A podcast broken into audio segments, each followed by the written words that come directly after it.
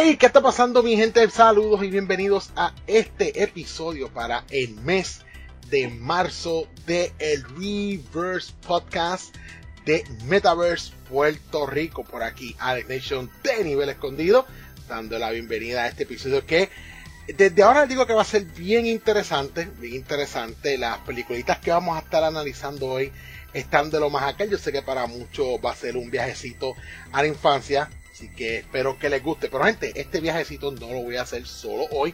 Me está acompañando de copiloto directamente desde un bunker escondido y refugiado allá en el pueblo de Mayagüez. Mi compañero aquí de Metaverse, Kaku. ¿Qué está pasando, bro?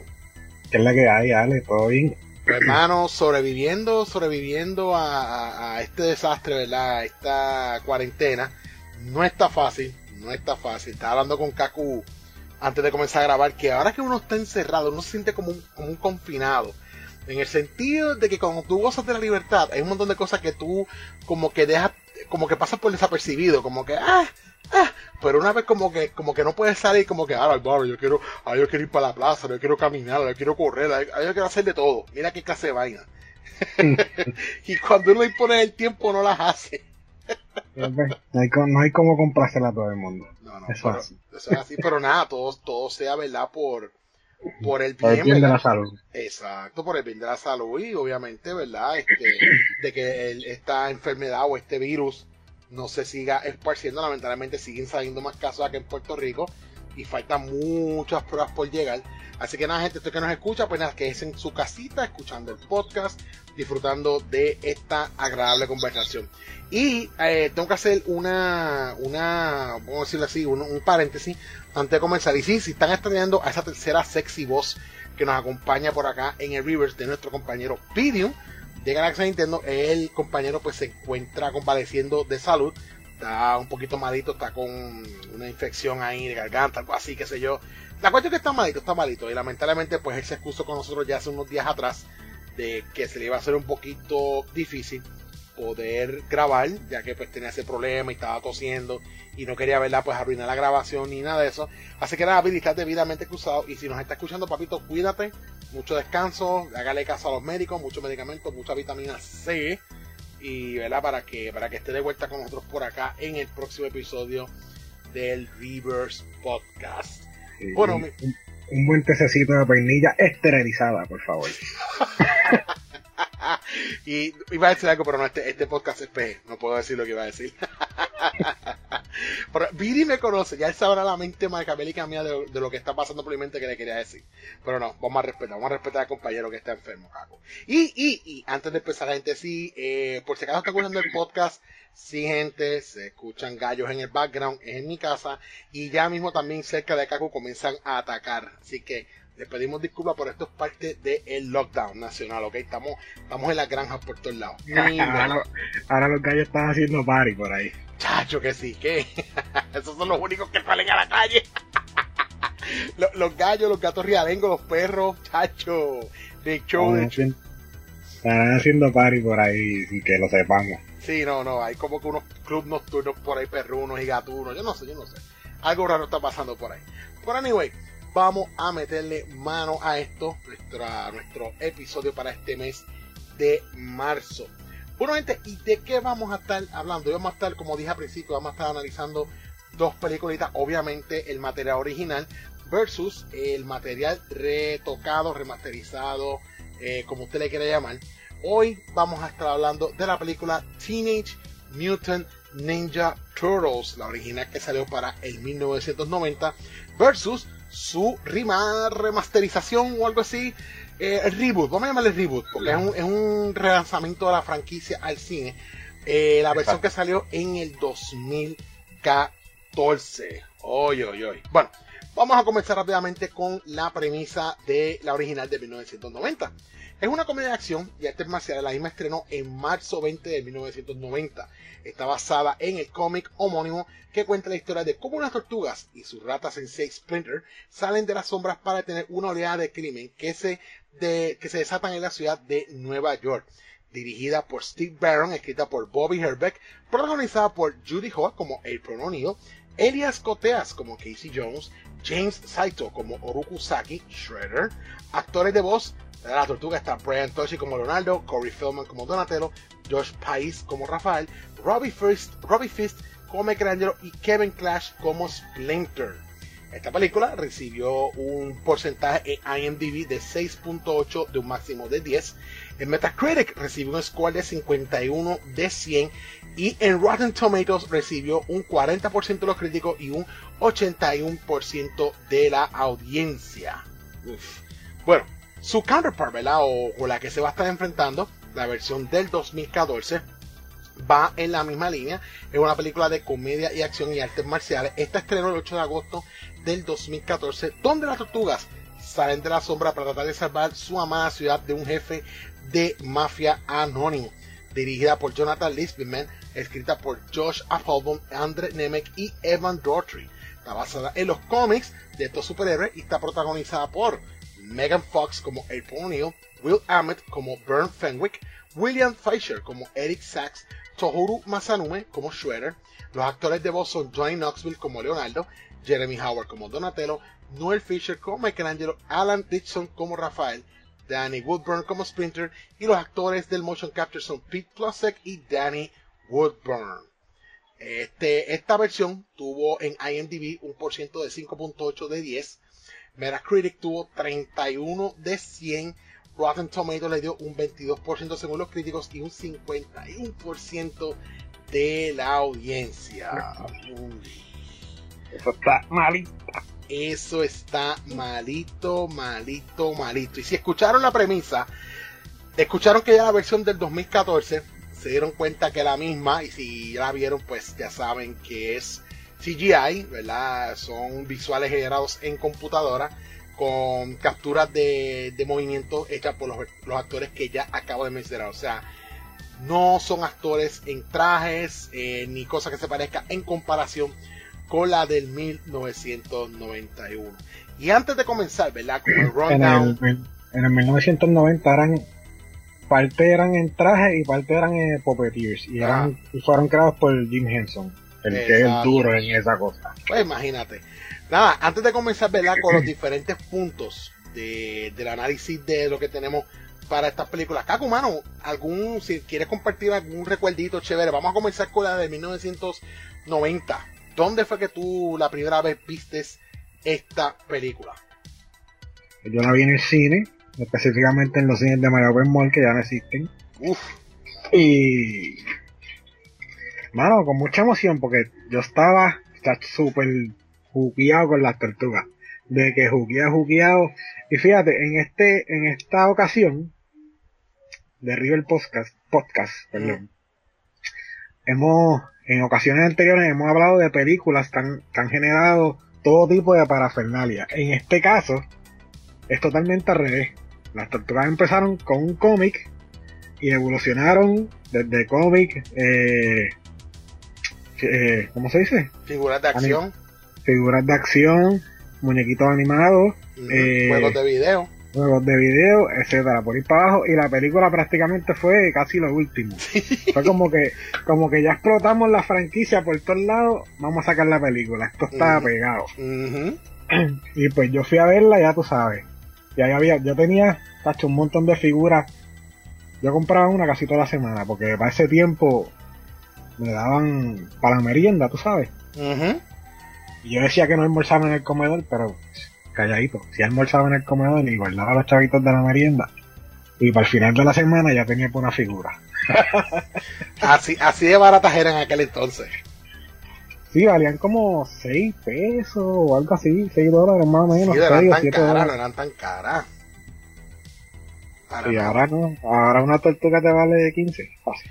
No, ahora, ahora un Ninja Turtle es un muñeco de colección, o sea, 20, 40, 50 pesos y más si son de los de antes.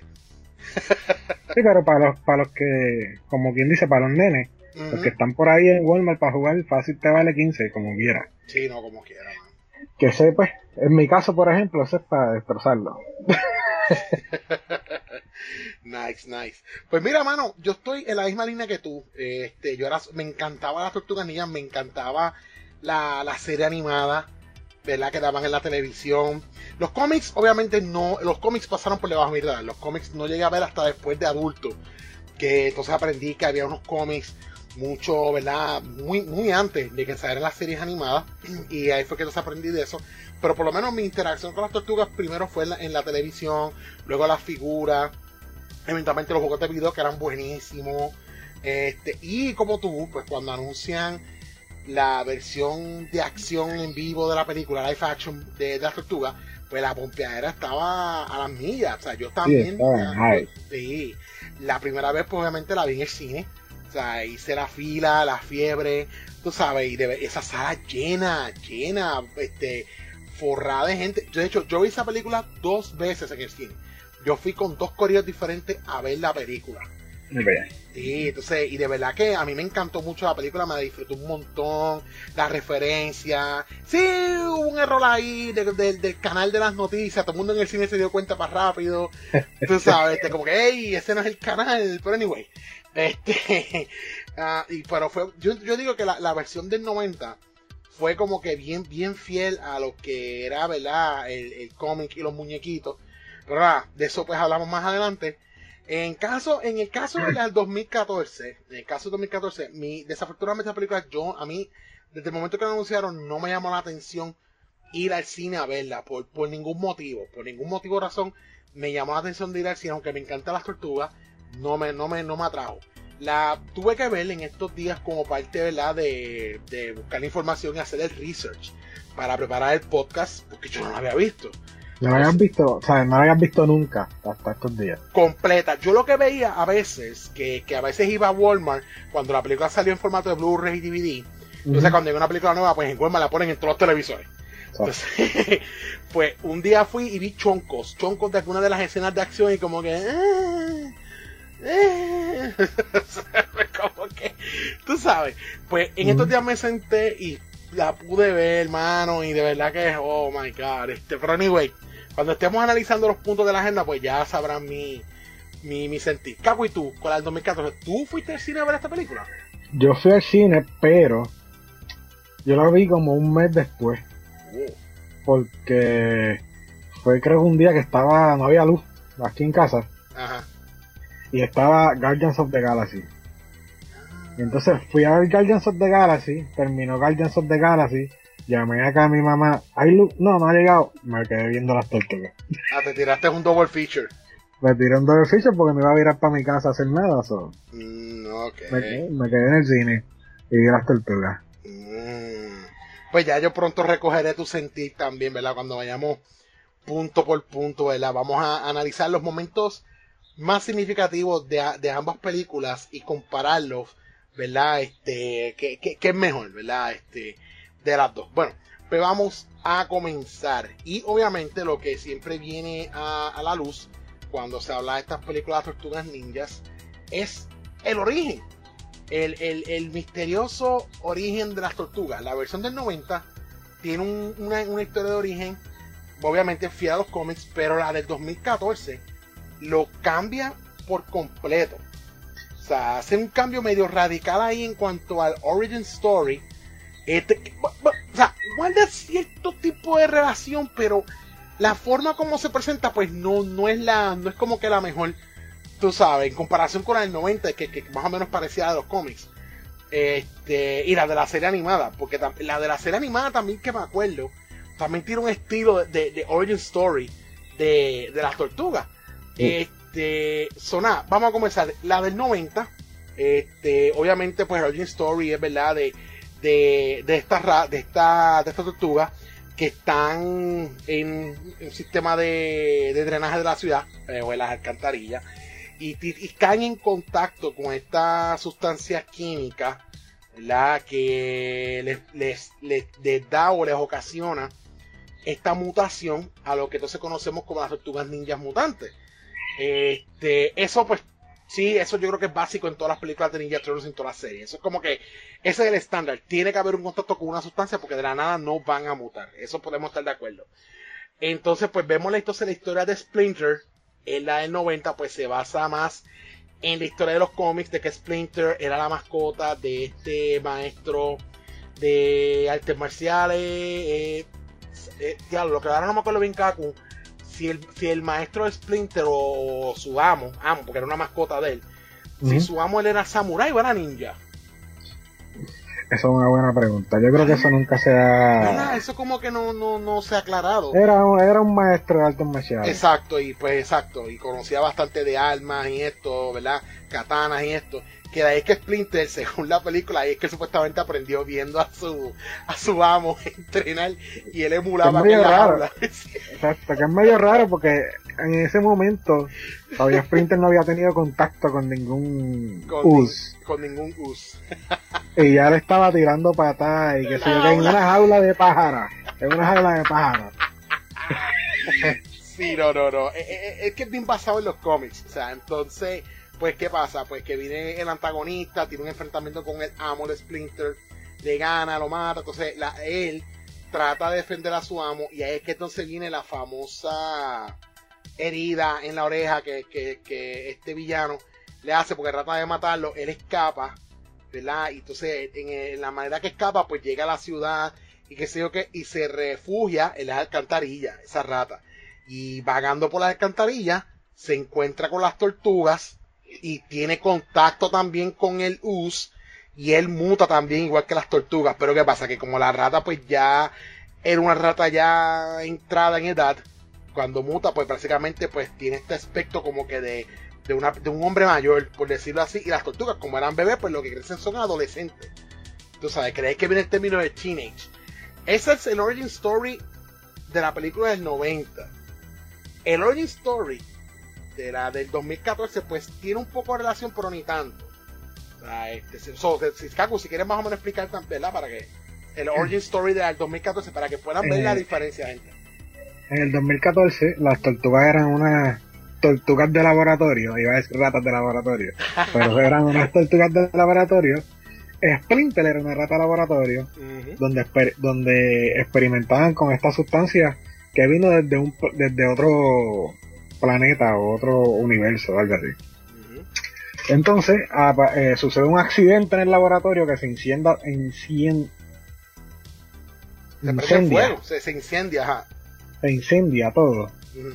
Y la niña de, de la cual las tortugas eran mascotas, entre comillas, porque eh, la niña era hija del, del científico, de Ah, de los de científicos que estaba que estaba trabajando ahí sí los logra salvar, los tira por un, creo que por un boquetito que había en el piso o algo así.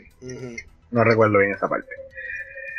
Entonces, eh, la relación con Shredder viene porque el, el líder de este laboratorio, en, en- es- ah, en oculto, que era el, era Shredder, o sea, era un líder oculto, porque no, el laboratorio era como un, como un face para otra, otro tipo de organización que planeaba atrás go- gobernar el mundo y cosas así. Ujú. No exactamente gobernar el mundo, pero dominar la ciudad de Nueva York, básicamente, en este caso. Ahí pues las tortugas crecen, en este caso Splinter eh, empieza con sus artes marciales por un libro que encontró en la alcantarilla, es así que eso a mí no me gustó para nada, porque o sea, de un libro tú no puedes aprender ese tipo de cosas. Es simple, así de simple. No puedes aprender ese tipo de cosas de un libro. no Puedes, puedes aprender ciertas cosas de, de artes marciales, pero la práctica, o sea, no. No. No era esa la manera. Pues él la aprende y eventualmente pues enseña a las tortugas. Y hasta que se hacen, ¿verdad? Experimentadas, porque no son, no son ex- expertas como tal. Y ahí viene, empieza la película, bla, bla, bla. Y sucede que la chica que estaba en el laboratorio era April O'Neil. Ujú. April O'Neil está... Ella trabaja en un periódico, creo que es en el este noticiario el noticiario de la televisión noticia- sí, noticiario. Channel 6 News Y en este caso, en este caso lo, lo cogieron bien, el, el canal 6. sí Pero es la, la que, la que cubre los aeróbicos y cosas así. No es la mujer ancla como la veíamos en, en los cómics o en, la, o en los muñequitos, en la serie animada. Y ella está investigando una serie de robos que están haciendo esta compañía, que es para crear un veneno. Por ahí sigue la historia. Vamos con los, seguimos con los puntos, ya estamos en el primer, ya brincamos, Sí. a- Eh, brincamos, brincamos. ya brincamos en el primer. Sí, sí, que Pues en básicamente, básicamente ahí diste como un pequeño la de, del origin story de April O'Neil, que ese era el, el próximo punto que tenía en la agenda. So, pero nada, si quieres termina el, de- el del 2014 y yo le doy un poquito al del 90. Aquí la historia pues está correlacionada. O sea, el origen básicamente se en- entrelaza entre ellos. So, básicamente, April O'Neil da con las tortugas que detienen los crímenes de estos, ¿verdad? Estos Foot Clan, que se supone que es el nombre de, la, de, de los villanos, Mm, y da con las tortugas y luego recuerda que eran sus tortugas. Que ahí es que se entrelaza la, la cuestión. Y que estaba, y que estaba investigando el papá y por ahí seguimos. Wow. Entonces, April O'Neil del, 2000, ¿no? del 1990, ¿verdad? Pues en el caso de April, en la película de 1990, pues es como en los cómics, es como en la serie de televisión. O sea, ella es una reportera que en el caso del 90 ella era la chica, ella era la chica ancla, o sea, ella era la, la, la, la dura de los reportajes en la calle en Nueva York de los crímenes y todo lo que estaba pasando. Y en el 90, el origen de ella es básicamente investigando unos atracos y unas cosas, unos, como unas pistas a esta supuesta organización oculta que estaban reclutando jóvenes para hacer estos atracos, es que la lleva entonces a encontrarse con las tortugas en medio de, de- de un, de un atraco. O sea, ellos pues eh, se la llevan, porque como ella los ve, ellos se lo llevan y hay que entonces que ella los conoce, ellos se presentan y qué sé yo qué. Pero en la historia del 90 no hay ningún tipo de correlación con las tortugas. O sea, no hay ningún parentesco, esas no eran sus tortugas. O sea, nada que ver.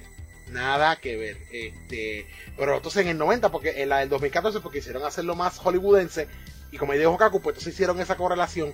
Pero el 90 era simplemente la reportera que todo el mundo veía en los, en los cómics y en, lo- en los, en los cartoons, de que los conoce y se hace amigo de ellos y los ayuda a investigar y se convierte como que en ese enlace entre información a, a las tortugas de las cosas que está haciendo lo, lo- esta organización secreta que vamos a hablar entonces en el próximo punto de cuál es esa organización secreta y obviamente el ¿Qué te parece a ti April Ah. En, en, en los dos casos? Físicamente. Eh, mira, yo te voy a ser bien sincero. Ok, Megan Fox era una muchacha bonita, que sé yo que, que by the way.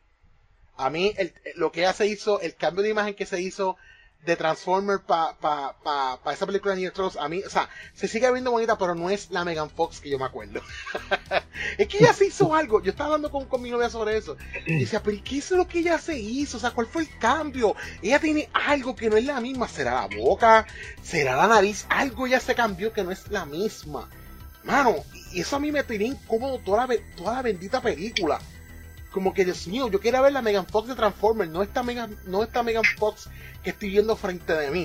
Pero anyway, Influye la ropa también, porque en, en Transformers, por era ejemplo, más sexy. era, era- está más sexy. Acá pues está un poquito más seriecita. Sí, sí. A, a mí personalmente, o sea, si tengo que comparar las dos chicas, la del 90 con la de ahora, obviamente Megan Fox es un, es un eh, es tremenda, o sea, es tremenda actriz en sentido de que es muy bonita, o sea, eh, o sea, es preciosa, no podemos tapar decirlo con la mano. La chica original que hizo el papel de April O'Neil en el 90, pues era una actriz atemperada a esa época, a los tiempos. Era una muchacha también elegante, ¿verdad? Tampoco era como que no era tan fea, o sea, se veía bien.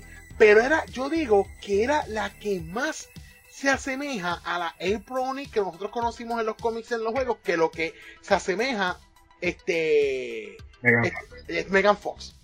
Es la que más se asemeja a Megan Fox. No tanto. No sé si es el pelo. Maybe.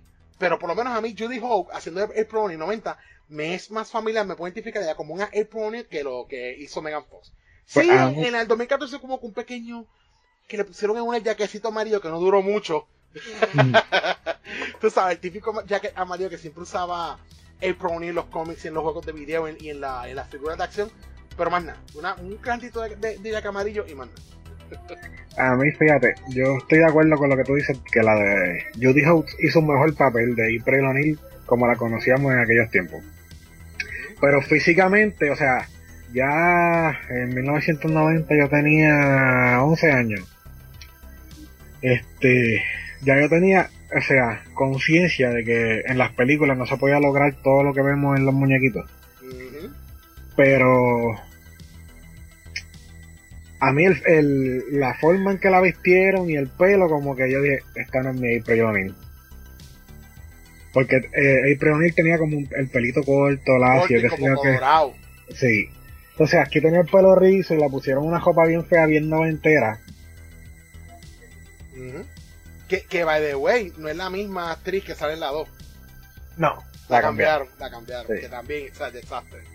Eso parece que fue algo con los contratos o algo así. Eh, sí. pidieron chavito. Sí. y pues esa parte pues no me gustó tanto. Pero pues Megan Fox Ay, la actuación de ella en esta película es tan mala, mala. Malísima, malísima, bro. Que ni, ni por lo bonita. Lo que pasa es que también yo entiendo que la línea de cómo llevaron esta película del 2014 es que le quisieron dar más participación en las escenas de acción a esta April que lo que pasó en la primera. O sea, la primera, pues la acción era se concentraba en las tortugas, las peleas. En esta, a Megan Fox, en la del 2014, la envuelve más en la trama y la envuelve más en las escenas de acción. O sea, ella es parte de lo que está pasando y está más envuelta, tú sabes, este, al punto de que su vida corre peligro en un par de ocasiones. Ella inclusive hasta ataca a Shredder en un momento dado. O sea, le dieron pues el toque Michael Bay. que también, como pues, los tiempos han cambiado, o sea, ahora mismo no puede hacer una April que sea la princesa indefensa. Que las tortugas van a salvar todo el tiempo porque se vuelven locas las, las feminazis. Y pues hay que darle un poco más de participación. Y en, eventualmente en la, en, lo, en la serie animada original, el, el ya después de mitad de serie, que sé yo que el Preonil era más, ¿sabes? Se iba para con las tortugas allá a meter mano. ¿No me entiendes? Pero pues, la conocimos como la princesa indefensa al principio. Sí, sí. Yeah. Nice. Pues nada, eso entonces, ¿verdad? Nos, lleva al próximo punto de lo que estaba mencionando ahorita, que por lo menos ambas películas sí mantienen una esencia y es que las tortugas tienen que enfrentarse a esta organización misteriosa que a principio nadie conoce, pero obviamente los conocedores cuando sale la película ya sabemos de lo que estaban hablando. Este, de hecho lo mencionan al principio de película, pero no muy claro, y es simplemente, ¿verdad? Esta organización secreta que se, eh, se llaman el Foot Clan, o el clan del pie. ¿Verdad? Estos son los, esta organización secreta que está en la sombra haciendo atracos, reclutando, por lo menos en la del 90, reclutando jóvenes con habilidades en las artes marciales. ¿Por qué? Porque prácticamente The Foot Clan, su líder, que ¿verdad? Este, lo vamos a mencionar, que obviamente tampoco es un secreto voces, es el Shredder, que es este místico el líder con habilidades en artes marciales eh, y pues entrena a esta organización pues obviamente para, para estos fines eh, malévolos que es apoderarse de la ciudad de Nueva York pues en el caso de la película de 1990 eh, ¿verdad? en cuanto al Foot Clan vimos un Foot Clan bien bastante fiel a lo que eran los, los, los muñequitos en los cómics. bueno, espérate, no, no, te, no, te, no, te, no te me exaltes, no me hables por encima. O sea, lo digo en el sentido de que por lo menos en la del 90, por lo menos los tipos estaban forjados en las artes marciales. O sea, este, ellos pues los, reclutaban si tenían experiencia en las artes marciales, si no, pues no te reclutaban. Tú sabes, entonces ellos estaban reclutando a todos estos, los, problem child de esa época, los, jóvenes rebeldes de los 90, que eran los que no le hacían caso a, las directrices ni a los pais, siempre les gustaba estar en el jangueito. Ese era el tipo de, de, jóvenes que ellos buscaban para llevarse a esta organización.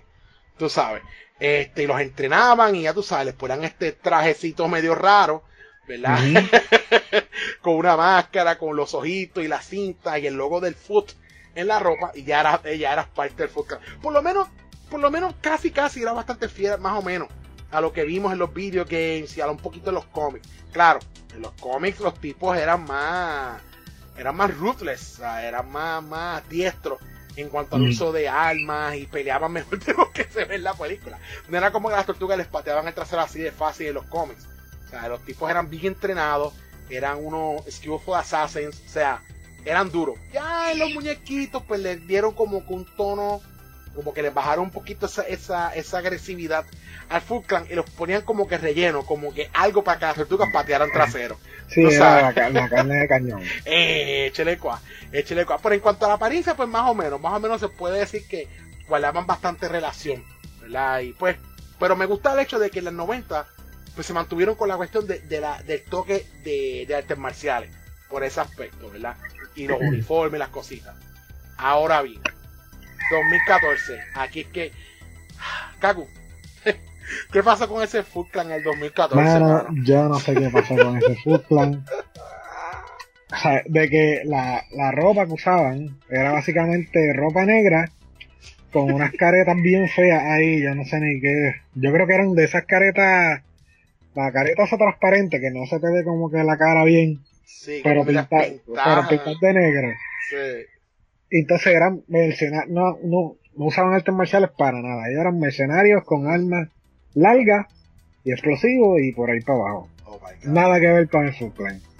F en ese Foot Clan. No, no, a mí, a mí, yo cuando la estoy viendo, que yo veo la primera escena del atraco que ellos están haciendo, pues que yo veo que los tipos se bajan con este montón de armas y digo, pero, pero ven acá, ¿cuál, ¿dónde está el Foot Clan? Y de momento yo veo que las tortugas los atacan y yo, espérate, espérate, ese es el Foot Clan. O sea, tipos con armas, metralletas, armas de potencia, este grande. Digo, that's the Foot Clan. Pero ¿de qué diablo estamos hablando? O sea, Entonces, en el 2014 usaron a Karai, que es otro personaje que ha salido en otras interacciones de las tortugas. Digo, lo usaron entre comillas, la pusieron ahí, esas Karai, nada más porque en las interacci- en otras interacciones que haya salido, es un, es, es un personaje bien importante entre, entre la correlación de Shredder, Splinter y las tortugas. que ahí no lo supieron aprovechar. No, no la aprovecharon para nada. Nada. De hecho, ella prácticamente no pelea en ningún momento. O sea, yo en un momento dado dije que a lo mejor ella se iba a ir a los bimbazos con, con el Prononil o algo así. Pero nada que ver. Nada que ver. O sea, y yo como que, ¿what? me, me quedé esperando. En esa película del 2014, muchas cosas que, que, que se quedaban a desear que no pasaron. Como que, oh my god, sea, Dios mío, señor. Pero sí, gente, ese, ese es básicamente el Foot Clan. A mí personalmente me quedo con el Foot Clan del 90, aunque no sea tan bien y exacto a los cómics. Pero por lo menos están por esa línea. A Foot mí- Clan del 2014, Nakarile. A mí lo que me, no me gusta de ambos sus clans es los motivos. Que ese es el próximo punto. Ahí está, pues ese te lo dejo a ti. El motivo de 1990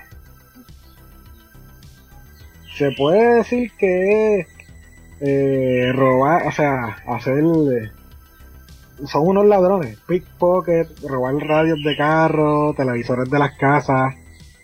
No sé, no sé qué propósito hubiera Hacer tenido dinero, hacer dinero, hacer dinero. hubiera tenido Shredder haciendo eso, pero bueno. Eh, que hacer dinero se puede hacer de muchas maneras. Que robando carteritas por ahí y pasándoselas de mano en mano, como si fuera un misterio bien brutal. Hmm. Pero bueno. Entonces, en el 2014, el propósito era un poco mejor porque ellos estaban robando unos químicos para crear un veneno. Que, by the way, estaban creando el veneno sin antes tener la, la cura para el veneno que era parte del plan de Shredder. Este, que la cura es la sangre de las tortugas porque es el único, el único residuo de US que queda existente en el planeta que ellos sepan. Ujú. So, ellos estaban creando un veneno para una cura que no tenían para dominar la ciudad. Pero bueno. Eso ahí como ahí como un loophole medio raro ahí. Ujú. Y no sé, para mí ninguno de los motivos eran suficientes. Aunque pues, en algunas interacciones de las tortugas tampoco los motivos son muy driven, que, que digamos, pero al menos tienen sentido. Esto es como que no. So, esos son los motivos. Entonces, ya preguntar. eh, eh, Shredder, en la 1990, tenemos la oportunidad de verlo como Oroku Saki. Y verlo como un Shredder este, bastante parecido al de los cómics y de la serie animada, o sea, con el traje, con el con el helmet así como con una daga y todo, los gauntlets, los los cubre pantorrillas también, todo lleno de como de, de puya. Sí. Parecido a, los cómics. Entonces, ah, en el mil... 2014. 2014 tenemos básicamente a Super Shredder de una. Sí. o sea, que Super Shredder es un personaje que todos lo hemos visto en videojuegos y en la, en la segunda película de la secuela de 1990, etcétera. Pero aquí, toma, Super Shredder de una. Como que, no sé, ¿qué tú piensas de eso? A mí, personalmente, la interacción de Shredder de 2014 a mí no me gustó para nada. Para nada. Sí vimos un, lado de un Shredder que no conocíamos, vimos un Shredder que estaba desenmascarado, que se veía que, que estaba maltratado, ¿verdad? Este, con heridas, cicatrices de a lo mejor la antigua batalla, una cara un poco, ¿verdad? Un poco desfigurada en cierto aspecto que a lo mejor te dice, mira, por esta es la razón por la cual él usa máscara. Pero tú me, o sea, pues, ok, puedo respetar su validez de que, mira, por esa razón es que Shredder usa máscara porque está desfigurado. Pero contra, dame un que sea el material, enséñamelo que sea en una escena, interactuando con los soldados esos que tiene, con la máscara original, que aunque después tú le hagas un upgrade, como lo ofreció el, tipo, no, ya le hicimos upgrade a su traje de combate y qué sé yo qué, pero que por lo menos haya una interacción con esa máscara y diga, ah, fue que tenía esta y se la mejoraron. Pero ya de la primera ya era Super Shredder, o sea, y, y decimos este Super Shredder porque en la 2 de la versión de, de los 90 vemos un Super Shredder que aunque tampoco no fue lo que queríamos ver, si vemos un Super Shredder que, que se que, que ingirió el US y, y, mutó a un Shredder más gigantesco, más poderoso, con más puya y bien brutal, que aunque no pelea físicamente. Porque la, ropa muta también, pero. Ah, la ropa muta, sí, como Hulk. Este, y, aunque no pelea directamente con las tortugas, pero lo vemos de momento, él este gigantesco Shredder, y las tortugas le dicen, oh, it's a super Shredder. Pues aquí, en las del 2014, como que quisieron como que, yo no sé si prestar algún tipo de, de, tributo, porque para mí no es un tributo de un pepino angolo. O sea, ver a este Shredder con este traje tipo este Modern Warfare, que es un traje como, ¿verdad? Que te, que te mejora la fuerza, la velocidad, pero mano, se ve horrible, se ve clunky. Como un traje robótico. Ay, sí, demasiadas pullas, esas cuchillas como que, en serio. O sea, ¿por qué tanta cuchilla? What the hell? O sea, entonces las cuchillas él las podía mover porque eran magnetizadas. Bueno, yo, yo a mí personalmente este Shredder a mí no me gustó para nada. Y otra cosa, le dieron todo ese armamento, porque es un armamento. Es, es un traje de Iron Man, por decirlo así para enfrentarse a, unas tortugas que él no sabía ni siquiera cómo peleaban. O ni siquiera sabía si sabían artes marciales. o sea, los, bueno, bueno, lo sabía porque ya le había dado una pela a los, a los Clan STK porque tenía, pero... Él se lo imaginaba, pero no, solo, no, solo, no lo visualizaba. Entonces, y ya tú ves que rápido llegan a, a, las tortugas y le empieza a pelear con Splinter. Entonces, a mí me da gracia porque la del 2014 tratan como que justificar el enfrentamiento de Splinter con Shredder como si se conocieran de hace huele mil años. Porque Splinter lo ve como que, oh, Shredder.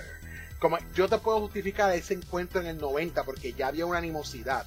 O sea, Splinter del 90 sabía quién era Shredder porque Shredder fue quien mató a su amo cuando eran jóvenes. O sea, él sabía, ya había, había, había un, un rencor ahí. Sí. Un rencor, sí, sí.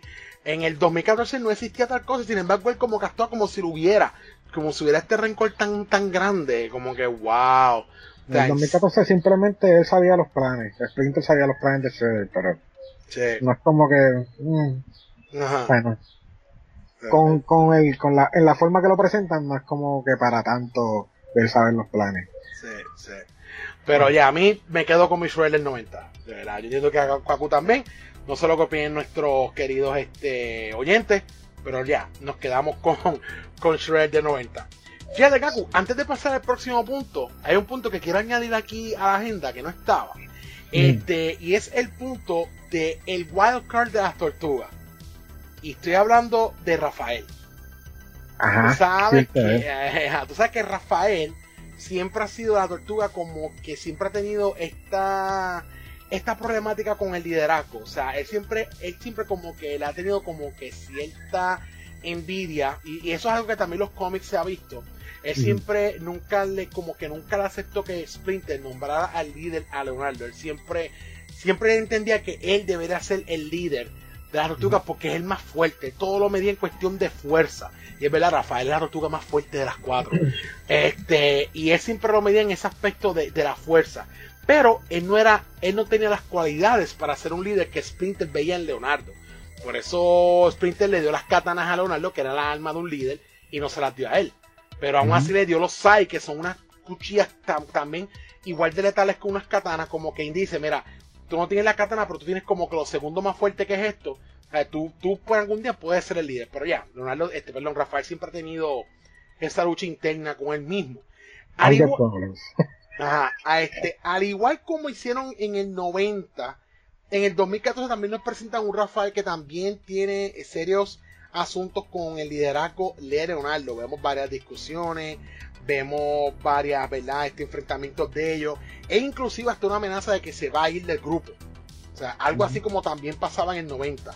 Rafael Sí. también por un momento dado se fue de vigilante solo a patrullar las calles porque entendía que él podía hacerlo y no necesitaba a sus hermanos tortugas con él.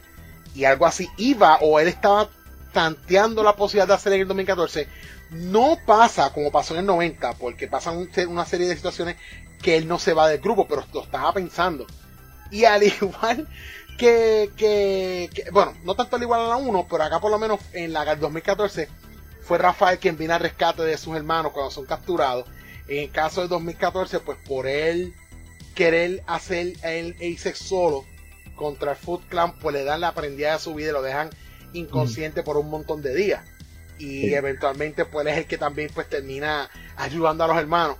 Y pues, re- y de momento, pues caí, ay, quiero pedir perdón, porque, ah, y, y ese momento de, de, de como que de, de, aceptación y whatever también pasa en el 2014. Como que, yeah, pero lo hicieron, lo hicieron y tomaron en cuenta que Rafael es un personaje medio trambólico. Ese siempre es un tema recurrente en cualquier interacción de las tortugas. Excepto, creo, porque no la he visto, la última serie animada, eh, Rafael es el líder.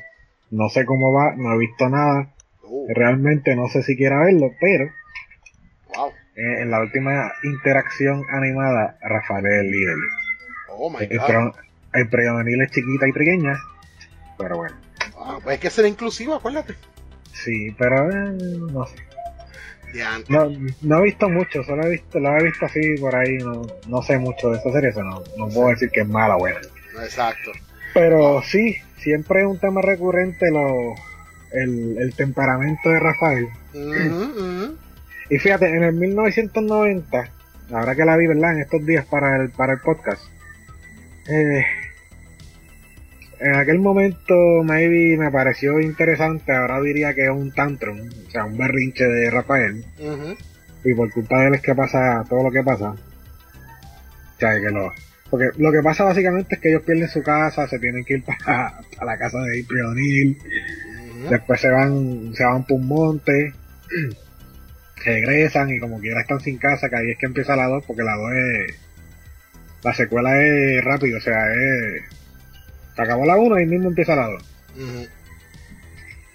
Este, en este caso del En 2014, la, en la 1, la del 90, ellos vivían en la alcantarilla, en la 2, en una estación de subway abandonada. sí, que hay que, exacto, se van a buscar casa y Eh, encuentran la estación. en, en esta del 2014 el, eh, el problema de verdad el problema de, de su coraje de Rafael básicamente es lo que lo salva es el atrapado Ujú. y salva a O'Neill a O'Neill y pues tiene la oportunidad de ir a salvar a las tortugas que lo, lo, lo viraron la tortilla como quien dice que ahí pues fíjate no estuvo tan mal porque Indeed es la, la tortuga más fuerte so. Sí. Entonces las escenas de acción Ale sí. Oh my god.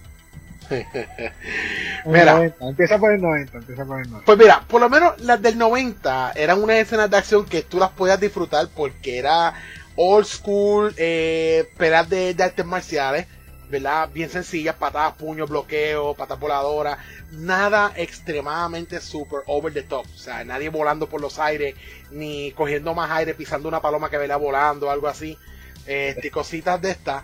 O sea, era, era acción old school, o sea, de la que estábamos acostumbrados a ver en los 80, si veíamos una película de Chuck Norris o algo así, pues era más o menos lo que podíamos esperar en ese tipo de película de acción. Estaba de acuerdo a su tiempo. Exacto, de acuerdo a su tiempo.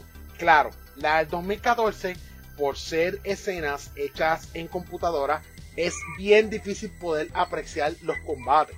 O sea, eh, son demasiado rápidos para el ojo. O sea, tú lo que ves como que este como que eh, ráfagas de, de, movimientos en pantalla me recordó es que ni güey es que el toque de Michael Bay. Me recordó Transformers la primera que en las peleas de Transformers tú no entendías qué demonio lo que estaba pasando en las peleas. Ni, ni sabías quién era quién. No sabías ni quién tú lo que veías era un montón una pila de metal dando vueltas dándose puño por quién está ganándola a quién o sea y eso mismo lo vi, lo sentí idéntico en esta película. O sea, como que movimientos bien rápidos y tú como que, pero who's fighting? Ah, ah que ya viera Michelangelo que estaba peleando. O sea, esa, en, ese aspecto, cuando usan este tipo de, gráficas en computadora, a veces dañan un poco esa experiencia de poder disfrutar la acción. Así que yo me quedo con la acción del 90. Me quedo con la acción del 90, ni modo. Creo que si te pueden considerar, yo creo, yo considero las dos bastante buenas ¿verdad? Porque pues, como dijimos ahorita, los tiempos cambian. Sí, sí, sí, claro, claro. No, no, o sea, eso no, es, con eso no podemos lucharlo, ¿verdad? Lo que pasa es que yo estoy prejuiciado por lo que viví en Transformers. También. ¿Entiendes? O sea, es mi prejuicio. Si yo a lo mejor no hubiese visto Transformers y esta es mi primera interacción con una película de acción de Michael Bay en este género, digo, ah, está cool, los combates está cool. Pero como vengo con el prejuicio de Transformers, como que, ay, Dios mío, más de lo mismo. tú me entiendes, tú me entiendes. Michael Bay, slow shows. Ya, Dios mío. Michael Bay, todo lo que toca, pero ni bueno, Todo lo que toca lo revienta. Una explosión. pero sí, sí. ¿Y a ti cuál acción? ¿Te gustaron las dos? Un poco de las dos. Sí, me gustaron las dos. No, no, no, puedo, no tengo como tal una que así. Sí, pues, es más rápida la de 2014, que sé yo qué, pero no podemos hacer mucho porque esa es la acción más o menos del momento. Sí, sí. Entonces, el, el look de las tortugas, a mí fíjate. Mm, eso iba a comentar ahora. En el 90, pues venimos de, de los cómics, de la serie animada, de, de, los videojuegos. Y tenemos, tuvimos una versión, yo diría que bastante similar a la serie animada. ¿Verdad? Más realística, obviamente, porque la película es live action y qué sé yo qué. Y pues, como dije ahorita, por lo menos yo, ya yo sabía que en el cine no podíamos tener exactamente lo que vemos en, los muñequitos ni nada de eso. estuve conforme. Eh, pero, y esto es un problema de siempre, las tortugas. De hecho, esto eh, surgió en la serie animada, que le cambiaron los colores. O sea, para cuando salieron las figuras y todo, le, pusieron colores porque los cómics al principio eran en blanco y negro y todas usaban la misma cinta, el color de la misma cinta era el mismo. Exactamente, pues ah, este, ahí fue que le pusieron los colores azul, rojo, anaranjado y violeta. Sí, que no es amarillo, es anaranjado. Y anaranjado. Sí, que en otros, en algunos sitios que se lo ponen amarillo, eso a mí me saca por el techo, no sé por qué. A Michelangelo lo pone amarillo. Pero, en el 2014, fíjate, a mí me gustó que le dieron un toque personal a cada tortuga. Que Donatello tiene los espejuelos, porque es el Brainy. Michelangelo usa puca y qué sé yo qué, porque es el dude. Calle, calle. ¿Cómo es? Calle, calle. Michelangelo es más calle. Este, Rafael está como que tiene un par de cicatrices porque se pasa practicando y coge cantazos. Y Leonardo está como que más straight porque es el balance de todo. O sea, a mí me gustó, e-, ese toque me gustó. En 90 pues tenemos lo que teníamos hasta el momento, rojo, ¿sabes? Los colores, nada más. Pero eran los mismos. Sí, los, siempre son los mismos. Pero por lo menos a mí me gusta ese toque. Eh, que si son CGI, pues. Que tampoco. Mm. Eh, los tiempos, los tiempos, los tiempos. Efectos prácticos. Ahora mismo, para que se viera bien Era mejor que le hicieran CGI. ¿sabes? Y es, es, es atemporada, atemperado a, a, a, la, a, la, era moderna de la tecnología. O sea, es como si te dijeran, cogen un chamaquito de estos Bean Brain de una escuela y me dice, hazme tu versión de una tortuga humana. Y probablemente va a quedar lo que vimos en la película. No va a quedar como la tortuga de los 90. O sea, va a quedar como la que vimos en el 2014, con más, con más eh, expresiones humanas, más, más este rasgos humanos. Tú sabes, este, o sea, y pues, o sea, yo, eso se puede respetar, eso se puede respetar. No digo que tenga ningún problema con el look, obviamente mi corazón nostálgico siempre va a gustar las tortugas originales, pero entiendo que en cuanto al look, atemperado a tiempo, yo creo que está bien. Yo lo, yo entiendo que está bien el diseño que hicieron. Este, y en cuanto, yo me asusté porque cuando la película empezó, o sea, que ellos están haciendo voz ronca, como que, Ajá. Pero y esas voces, ¿qué es eso? Pero era que ellos estaban escondiendo la voz hasta que entonces cada cual empieza a hablar en su, en su personaje. Y yo, ah, y yo estaba asustado porque decía, mira que este se van a quedar con esa voz ahí toda la película, what the hell, voz de negro ahí activada. No, pero era que estaban sí. molestando, o sea, ellos estaban cambiando sí. la voz así por, por joder, para que no me reconocieran. By the way, yo me enteré ahora cuando hicimos el research para pa el podcast Ajá. que sería Cory Feldman de Donatello. ¿Que será quién? Cory Feldman era Donatello, no lo sabía. Hasta los otros días. La de la versión de, de del 90. Ajá, la, la voz es Cory Feldman. Ah, no, pues mijo, lo, lo, el efecto de los Cory sí. de, de, esa época. sí, que todavía estaba, pero pues como no se ve físicamente, yo no me había enterado. Hasta estaban, estaban en todos los Cory esos. Oh my sí. god. Diablo. Pero sí, se puede respetar, se puede respetar ese, ese diseño que hicieron de las tortugas. Pues bueno, nada, este, vamos entonces, yo podemos pasar entonces a la información y a los datos curiosos de, la, de las películas, ¿no? Eso así. Ok, pues vamos a comenzar con la del 1990. Esta película tuvo el box opening weekend más exitoso por una película independiente en ese momento con 25 millones de dólares recaudados. Y miren qué cosa interesante, esto fue una película independiente. Wow. Eso es, independiente. Esta, la misma, logró acumular 200 millones y fue la película con más ingresos en el 1990. Debido a su éxito, el año, el año, luego, el siguiente año se estrenó su secuela, Teenage Mutant Ninja Turtles The Secret of the Ooze, la cual fue un éxito en taquilla, también lo cual dio paso a una tercera parte que estrenó en el 1993, la cual no tuvo el éxito que tuvieron su predecesora, es correcto, la 3 fue como que media, la Turtles in Time. Ah, malísima. Sí, malísima, malísima. Pero también, yo diría que también es porque maybe quisieron adaptar el videojuego, el videojuego salió antes. Sí. De Toro in Time, ¿sabes? Es totalmente otra cosa. Mm. En el videojuego las tortugas van a, a la época de los dinosaurios, a la época de los vaqueros, a, a todos lados. Al futuro. Y aquí pues nos dieron una sola época que no fue la más feudo, feudo, Japón, feudo Japón. Sí. Ya, pero ni modo. No, la 1 y la 2 son para mí la, las dos únicas que, que me gustan. So, yeah. Así que, y el Ninja hecho, Rap. El Ninja Rap que sale al lado. Go Ninja, Go Ninja, Go. bueno, entonces pasamos a la versión del 2014. Esta tuvo un box office opening de 65.6 millones y se mantuvo en el tope de recaudos por el mes de agosto completo. Fue nominada, a 30, a, fue nominada durante la edición de los eh, número 35 de los Raspberry Awards por peor película, peor remake, peor director, peor actriz de soporte Megan Fox, quien fue la única categoría que ganó en estos premios. Oh my god. oh my o sea, god. Que lo, por lo menos no fue ni la peor película ni el peor remake. Pero fue la peor actriz. Horrible. Bueno. De hecho, yo creo que Megan Fox no ha hecho más nada. Desde el Yo no he sabido más nada de Megan Fox, honestamente. Sí, y si ha hecho algo, no ha sido popular, o sea. Independiente o under the radar. Ah. O para o pa alguna plataforma. Bueno, no, ni que pa, ni para plataformas de streaming tan siquiera. No la quieren, no la quieren contratar. Oh my god, pobre mujer. bueno, ni modo. Seguimos por aquí. Esta película fue nominada en durante la edición 2015 de los Kids Choice Awards para la película favorita, actor favorito que se lo llevó Will Arnett eh, y la actriz favorita Megan Fox. ¿What? Sí, es que, espérate, espérate. Ahí, ahí se me olvidó que hay que recalcar algo. Ajá. Los Kids Choice Awards son por Nickelodeon y esta Ah, película de Nickelodeon. ¡Eh! so, arreglaron la votación.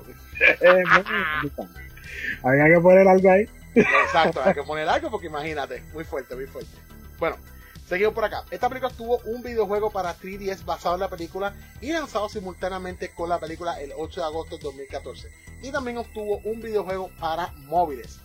La misma tuvo una secuela llamada Teenage Mutant Ninja Turtles Out of the Shadows en el 2016. Que de hecho en esa que sale Casey Jones, ¿verdad? La segunda. O, Mm. o no sale, No me acuerdo. ¿no? Porque eso fue algo que no mencionamos. En el 90 sí tuvimos un Casey Jones. En no esta es no mejor tuvimos un Casey Jones. Sí. No es mejor Casey Jones, pero sí tuvimos uno. Sí, tuvimos uno. Bueno, cuando, cuando Casey Jones aparece por primera vez, tenía la máscara y se veía cool. Después se la quita y no se la pone más. Ujú. O sea, Y es como eh, que otro dude. a otro dude, pero que se le puede agradecer el intento, el intento de que había un Casey Jones, por lo menos, tú sabes, ¿verdad? Este, se, se, se agradece, se agradece. Este, pero en esta no hubo nada. Bueno, ah, hubo bueno, eh, eh, el, el, el asistente de- del Pronil que pues da par de patadas y par de puños, digo yo, ¿verdad? Este, que, que yo no sé si en la segunda ese es el que se convierte en vigilante también, no sé, no sé, pero no he visto del 2016 y no me interesa verla. So, anyway. pero, No, eh, por Ah. encimita, él, el, en la secuela de esta también es, se acabó la primera y sigue la segunda. ah, o sea, que ahí, sigue ah. trabajando en Channel 6 News. Ajá. Este, él, pues obviamente, esto fue, todo el mundo vio caer a Cheryl del techo del edificio y hizo un boquete en la tierra. Exacto. Eso lo cubrió las noticias y qué sé yo qué, y las tortugas dejaron que él tomara el crédito por eso. El salvador de la ciudad. Ah. Mira, estoy viendo aquí, estoy viendo aquí que en la del 2016 sí eh, debuta el personaje de Casey Ah, Jones sí, sí, sí. y es por Eh, Steven Amell. Steven Claro. Sí, sí, sí. Ah, ah, ah. ok, bye. Eso- Es que esa yo la he visto como una vez y la vi más porque sale Sheamus, Sheamus, el luchador como vivo o. Ah, haciendo la voz. Ajá. Y salen físicamente porque antes de convertirse son ellos, ¿sabes? Son los, los actores. Sí, lo, lo que pasa es que lo- los mutan con los animales y este, Mm. hacen ese cross. Sí. Eh, eh, La dos, fíjate, es más o menos, es mejor que la primera. tengo que darle un 3 a ver. Tengo que darle un 3, Más te que la dejaré primera. saber, te dejaré saber cómo me fue Y la es, experiencia. y- es mejor que la primera, yo diría, porque ahí lo que no tuvimos en, la, en las originales, que hay más personajes que, que salían en la serie animada. Ujú. ¿sabes? Ahí sale Crunch y sale Vivo y Rocksteady, que por lo menos son de los más, de los personajes que más se pueden recordar de la serie animada, diría yo. Ok. Pues lo chequeamos, lo chequeamos. Entonces, algo que iba a mencionar, que lo mencioné ahorita por encimita, eh, obviamente Ninja Turtles, o las Tortugas Ninja, antes de la película, pues tuvieron cómics, serie animada, juegos de video, ¿qué más? Figuras de acción, etcétera, etcétera, etcétera, y todo terminó, o se puso en un paréntesis, con la desilusión de Mirage Comics, de estos dos, de los dos creadores, que ahora mismo no recuerdo el nombre, cuando hicieron la serie eh, live action de televisión que añadieron una quinta tortuga mujer. Y ahí se fue todo el boquete. y es y es mala. Si ustedes quieren darle un try está en Netflix pero es mala pero con velocidad. Tiene una mezcla de sitcom con ¿cómo es que se llamaba esa serie? Dinosaurs ¿te acuerdas Ah, de es, Dinosaurs? es un crossover de Friends con Dinosaurs. algo así exactamente Diablo, muy fuerte, muy fuerte. Wow. Bueno, pues nada, eso eran, ¿verdad? Unos puntitos ahí interesantes sobre la película. Ya estamos llegando al final. Eh, y una anécdota bien graciosa que quería compartir referente a la película del 90 fue que a mí me gustó tanto la película del 90 que cuando eventualmente la dieron, creo que fue por HBO, yo, solía, yo era uno de los que solía grabar películas que daban por cable TV. Y esa fue una Ujú. película que yo grabé. Y yo prácticamente la veía todos los días cuando estaba aburrido, la veía. ¿Qué pasa? Que llegó un punto que yo me sabía el dialecto completo de la freaking película. Yo me lo aprendí completo, completo. Línea por línea, escena por escena, me la sabía de memoria. De tanto que la veía para matar el aburrimiento en casa a veces. Con la película de, de Teenage Mutant Ninja Turtles de- del 90, mano. Ahora que, record, ahora que recordé esa línea de Splinter, I make a funny. ¿A ti no te parece que ese Splinter del 90 era bien parecido a Pat Morita en Karate Kid? Sí, eh, eh, tenía como que como que quisieron meterle ese estilo sense, ¿verdad? Tipo Mr. Miyagi, este, este sense de respeto. En la del 14 como que más o menos, más o menos, pero yo no, no sentía esa intensidad como la del 90. Y además de que el Splinter de 90 se había bien matado.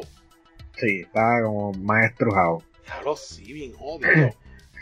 pero a mí, fíjate, los chistes del 90 son graciosos porque no son graciosos. Los chistes de Splinter. Eh. O sea, que es exactamente lo mismo que hace Morita en Karate Kid, como Mr. Miyagi. Ah, I made it funny, ¿eh? sí. Entonces, Kawabonga. Kawabonga. ahí, ahí supuestamente, en esa versión Splinter es el que saca esa palabra. Pero bueno. Oye, una cosa antes de irnos, una cosa antes de irnos. Este, tú sabes que las tortugas son, son locas con, con la pizza. ¿Mm? Esa es su comida favorita. ¿Tú no te diste cuenta que la película de 2014 prácticamente solamente hay una escena con pizza? Eso es cierto. La de la tortura esa que él los pone cuando hacen algo malo. Y tú no ves más ninguna pizza en toda la freaking película. Sin embargo, en, la del 90, cada rato se ven pizzas por todos lados. O sea, ellos las piden. Se Acuérdate, pero, pues, ese es el detalle de haber sido una película independiente. Era que estaba la promo. Exacto. Era que estaban los chavitos. Sí, el product placement, product placement. pero sí, acá, acá no se ve más que esa escena y más nada, mano. Porque supuestamente a ellos les encanta la pizza y se ve más que una sola pizza en toda la película. Sí, fíjate, ese es un detalle curioso, fíjate. Que sí, que esa era, esa era la promo, la pizza, y creo que en, en una parte que están los, los, bandoleros, el Food Clan, bregando con la mercancía que se robaban, están comiendo de Burger King. Mira para allá. O sea, que están bregando y como bajando papitos de aquí y de allá, esa, estaba ahí el, el, el combo de Burger King. Oh my god, en vez de ser una pizza de pizza no, combo de Burger King. Es que la pizza ya la habían metido todas, las de Domino, las de las, del vecino de allí del estudio. ay, ay, ay. Está brutal. Pero sí, una observación bien curiosa de la versión de, del 2014. De hecho, ¿cuál fue tu primera interacción con las tortugas como tal, antes de la película? Eh, yo diría que fue más en... Yo diría que fue más en, en, en los videojuegos. Fue la versión de Ninja Turtles en Nintendo este, creo que esa fue ah. mi primera interacción, que era un juego malísimamente difícil. Este, y de ahí entonces las series animadas. Las series animadas, me, me gustaban mucho las series animadas. Y ahí fue como que despertó esa curiosidad y ese interés de, las tortugas y qué sé yo qué. Y toda la parafernaria y obviamente las películas que salió y los juegos subsiguientes, el arcade de Teenage Mutant que es buenísimo. Eh, pues los dos son buenísimos. Digo, los dos que yo conozco, no sé si habrá alguno más. El primero, que tiene Mutant Ninja Turtles, y Toro Sin Time. Toro Sin Time, sí. De ahí pues entonces sacaron Toro Sin Time. Este, entonces hubo una versión para el Sega Genesis que era este Teenage Mutant Ninja Turtles, este, creo que era Mystery of the Ooze, no me acuerdo bien, que era básicamente como un casi casi copy paste del uh, Turtles in Time de Super Nintendo Luego salió Teenage Mutant Ninja Turtles The Arcade Game 3 para Nintendo. Que este no sale, ese sale solamente para Nintendo. El eh, pre, ¿cómo que se llama? Eh, Manhattan Project. De Manhattan Project, perdón, sí, Manhattan Project. Este, y los que han salido por ahí publicados para consolas de próximas generaciones, de PlayStation hubo Teenage Mutant Ninja Turtles, de GameCube, de, de todos lados siempre hubo algún jueguito de Teenage Mutant Ninja Turtles por ahí dando vueltas y películas animadas, series animadas de Nickelodeon, han seguido publicando más, más cómics, han hecho crossover, hay películas por ahí, de hecho una película por ahí de un crossover de Teenage Mutant Ninja con Batman, que está bien buena. Sí, es bien eh, buena. Sí, está bien chévere, eh, te recomiendo que la vean. Eh, las tortugas siempre se han mantenido por ahí bastante, bastante presentes en el mercado moderno. Ahora mismo, es que las tortugas no pasan de moda, mano, y es que tienen esa combinación de o sea, a lo mejor para un adulto las tortugas son como irrelevantes, pero para un niño o un teenager, eso está, son super cool las tortugas. Sí, sí. el, el, el, nene mío también se vuelve loco con las tortugas. Pero que iba a comentar, este. La primera interacción mía, pues fíjate, sí, fue con el juego de Nintendo. también extremadamente difícil. No sé por qué nos gustó tanto siendo súper difícil. yo, yo no pasaba de la parte del agua, yo creo que nadie pasaba de ahí. La, de la represa. La verdad que esas más las benditas bombas, pero ya. Sí, las bombas. Sí. Fue un buen recuerdo. Sí, son un buen recuerdo, son un buen recuerdo, mano. Pero las tortugas sí se mantienen súper vigentes, a pesar de que tuvieron un hiato. Ahí cuando lo que comenté ahorita de la serie esa, uff, malísima. Pero, y en los cómics iba a comentar que ahora mismo están en una etapa, en un, no sé si en un momento bien bueno. Eh, en dos momentos bien buenos, porque están corriendo dos series simultáneamente. Una que es crossover con los Power Rangers. Que las oh, tortugas son Power Rangers. Sí, sí. Y otra que otra chica es la quinta tortuga, pero no es como la chica de la serie, afortunadamente. No, mucho mejor. Sí, mucho mejor. Y es amarilla. En, el, en la serie es azul turquesa, el color de la cinta. Mm. No, y, han pasado un par de cosas por ahí. Hubo una serie en donde hasta mataron a Donatello, o sea, este... Oh, sí. Sí, o sea, han hecho, han hecho muchos spin-offs de las tortugas ninja. Algo que iba a comentar ahorita del origen el origen de las tortugas realmente yo creo que no se puede discutir porque en todas las iteraciones es diferente.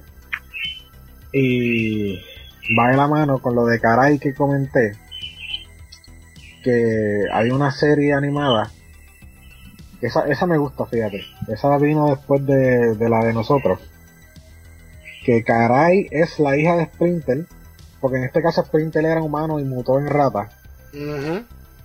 Y Caray es la hija de Splinter pero caray está con Shredder y él no sabe que es la hija y por ahí se desenvuelve esa trama interesante de la relación entre Shredder y Splinter. De hecho, en, en, los animados yo creo que es la, la, con la que se van, ¿verdad? Que, que, que Splinter era humano y muta a rata. En la de los muñequitos animados, los primeros.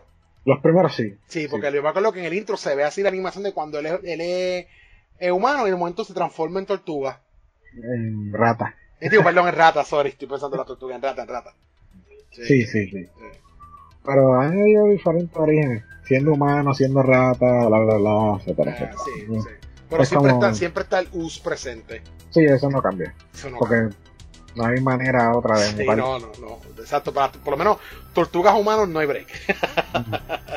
A menos que sea un universo de X-Men y con un snap del Infinity Gauntlet, pero tampoco.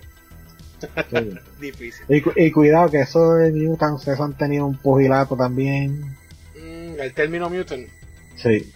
y tampoco por eso el, el US se llama US porque no puede ser mutágeno y no puede ser nada más que tenga que ver con la palabra Mutants.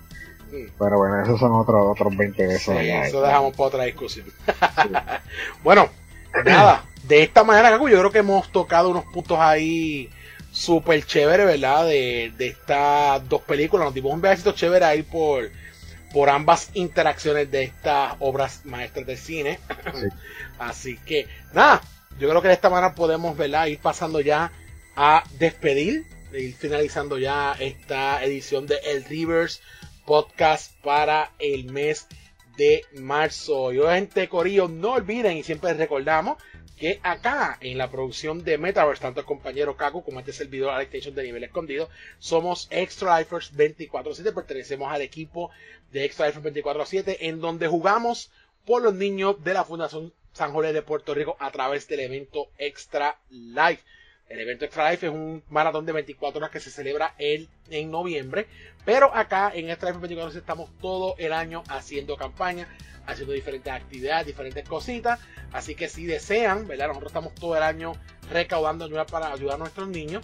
So que si lo desean, pueden hacer su donativo en cualquier momento. Si por ejemplo quisieran darle un donativo, ¿verdad? Ayudar a mi compañero Kaku a alcanzar su meta de recaudo para este año. Kaku, ¿a qué link tienen que visitar para hacer un donativo?